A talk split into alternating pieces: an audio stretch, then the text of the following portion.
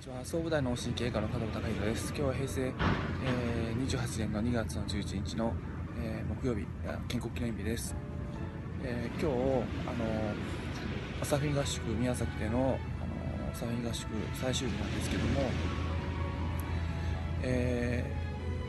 ー、まあの医者になってからあのずっとその、まあ、仕事に集中してきて、まあ、恥ずかしながら自分の体のことに関しては全くもうこう何の手入れもせずに、えー、約15年間ずっと放置してきたあの状態が、ま、続いてました。でそれで、まあ、歯がボロボロになりましたし、えーま、体の凝りもすごくあの非常に強い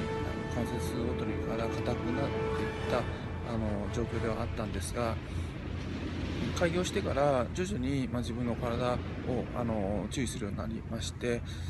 まあ少しはあの、まあ、僕ちょっとその、まあ、だいぶ良くなってきたかなっていうその自己満足っていうか、まあ、自信はあったんですけども、あのまあ、サーフィンしてて思うんですけども、まあ、一緒にサーフィンしている方よりもなぜか僕はあの早めにやはりその関節が痛くなっちゃったり、あのまあ、足がつりそうになったりするわけなんですが。えー、まあ、その理由っていうのは、まあ、うすうす、えー、まあ、ちょっとやっぱその関節が硬いかったりあの硬いなっていうのはありました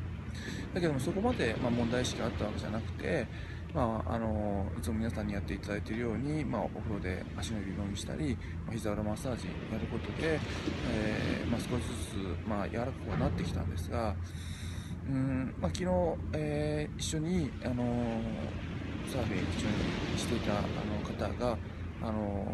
まあ、太古式マッサージっていうのはすごく、まあ、いいですよっていうことをおっしゃっていただいて、まあ、僕自身はあのあまりこう人からこうマッサージされるっていうのは好きじゃなかったので、まあ、そうそういうのを結構バカにしてた部分もあって節もあったし、えー、ちょっと敬遠してたところがあったんですけども、あのまあ、最近思うんですけどもちょっとその自分の思考回路のパターンを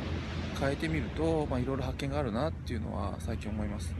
で今まで、えー、ちょっと敬遠していたものをわざとちょっとやってみようと思うと、まあ、いろんな発見があるから、まあ、あのずっとそのマッサージとかあのそういった人から施術施術を受けるっていうのを、まあ、ある部分敬遠してきた部分があったので、まあ、それをあのちょっとそのパターンを変えてみようと思って、まあ、昨日あの言ったんですけどもまあ、言ったらやっぱり非常にまあ気持ちいいっていうかまあその痛かった。んであのやはりその人からやっていただいて、えー、